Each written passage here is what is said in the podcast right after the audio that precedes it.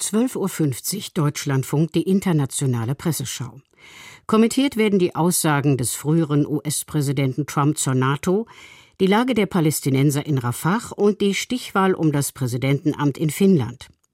Die polnische Zeitung Rzeczpospolita hält Trumps Äußerungen zur NATO-Bündnistreue der USA für katastrophal. Trump gilt seit langem als unberechenbar. Er sagt, was ihm gefällt, sprich, was ihm gerade so in den Sinn kommt, auch zum Thema Sicherheit. Jetzt hat er vorgeschlagen, Russland solle mit den NATO-Verbündeten machen, was es wolle, wenn diese nicht so viel für ihre Verteidigung zahlten, wie Trump es für angemessen hält.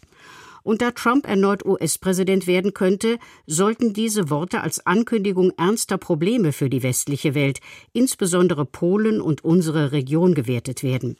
Selbst wenn NATO-Mitgliedstaaten 0,1 Prozentpunkte zu wenig ausgeben würden, sollte dies kein Anlass sein, den Grundsatz in Frage zu stellen, einem angegriffenen Verbündeten zu Hilfe zu kommen, denn dies zerstört das Vertrauen in die Supermacht USA, warnt die Warschauer Rzeczpospolita. Die New York Times analysiert, manch einer mag Trumps Äußerungen als typisches Wahlkampfgetöse oder als schlechten Humor abtun. Andere bejubeln vielleicht sogar die harte Linie gegen vermeintlich säumige Verbündete, die nach dieser Auffassung die amerikanische Freundschaft zu lange ausgenutzt haben. Trumps Rhetorik ist ein Vorgeschmack auf weitreichende Veränderungen in der internationalen Ordnung, sollte er im November erneut in das Weiße Haus einziehen, mit unvorhersehbaren Folgen. Russland zu ermutigen, NATO-Verbündete anzugreifen, ist eine verblüffende Aussage. Sie unterstreicht Trumps merkwürdige Affinität zu Präsident Putin, der bereits bewiesen hat, in Nachbarländer einzumarschieren, die nicht unter dem Schutz der NATO stehen, erläutert die New York Times. Man wisse nie, ob Trump seine Äußerungen ernst meine, schreibt Lido Venowini aus Prag. Die baltischen Länder und Polen sind in Bezug auf ihre Verteidigungsausgaben vorbildlich.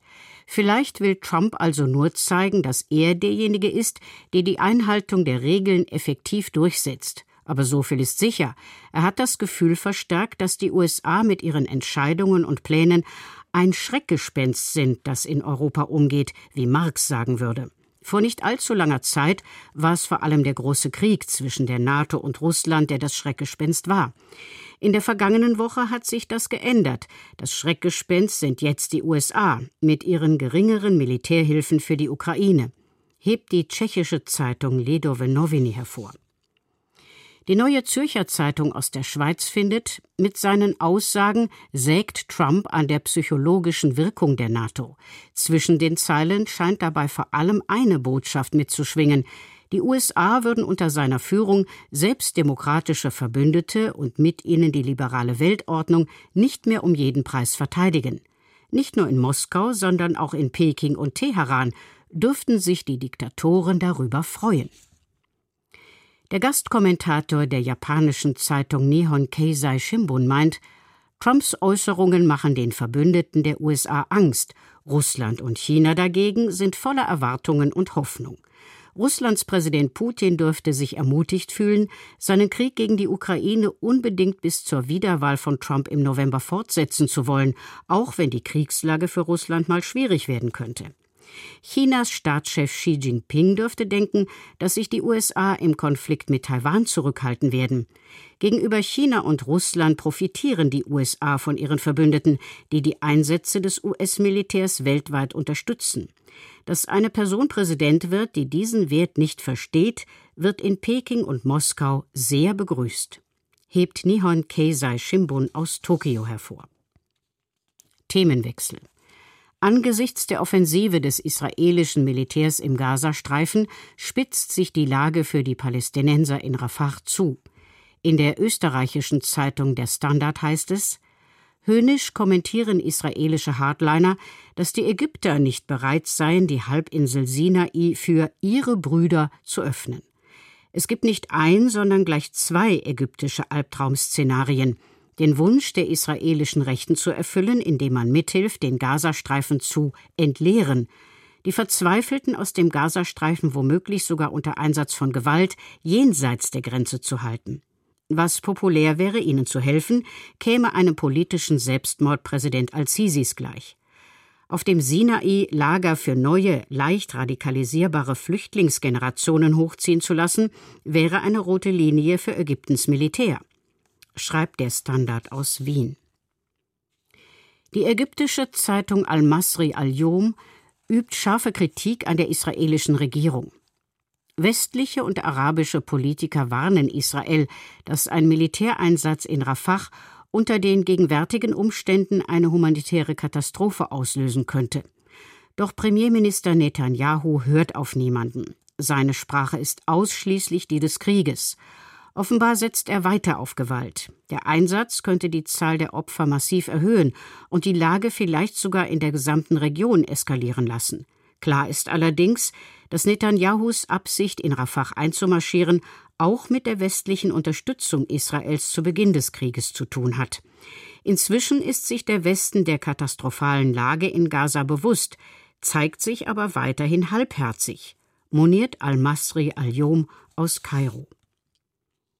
Die israelische Zeitung Haaretz schreibt, Netanyahu wird sich nicht mit einem totalen Sieg zufrieden geben, er geht noch einen Schritt weiter. Er beschimpft alle, die ihn vor der Eroberung von Rafah warnen einschließlich wichtiger Länder, die Israel bisher unterstützt haben. Für Netanyahu gibt es nur zwei Optionen. Entweder ein Massaker zu verüben oder den Krieg zu verlieren, entweder Himmel oder Hölle. Die Geschichte in all ihrer Verschlagenheit stellt ein Volk, das erst kürzlich Opfer einer Massenvernichtung wurde, vor die Entscheidung, die Massenvernichtung eines anderen Volkes zu betreiben. Heißt es in Haaretz aus Tel Aviv.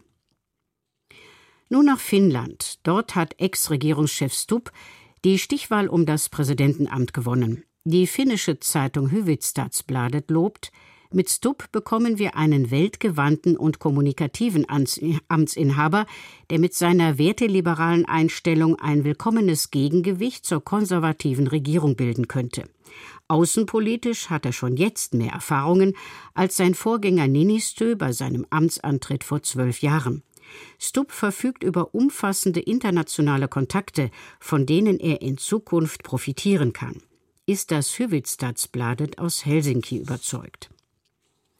Die schwedische Zeitung Expressen konstatiert, in Finnland stießen die Wahlen auf ungewöhnlich starkes Interesse und die Beteiligung war so hoch wie lange nicht mehr.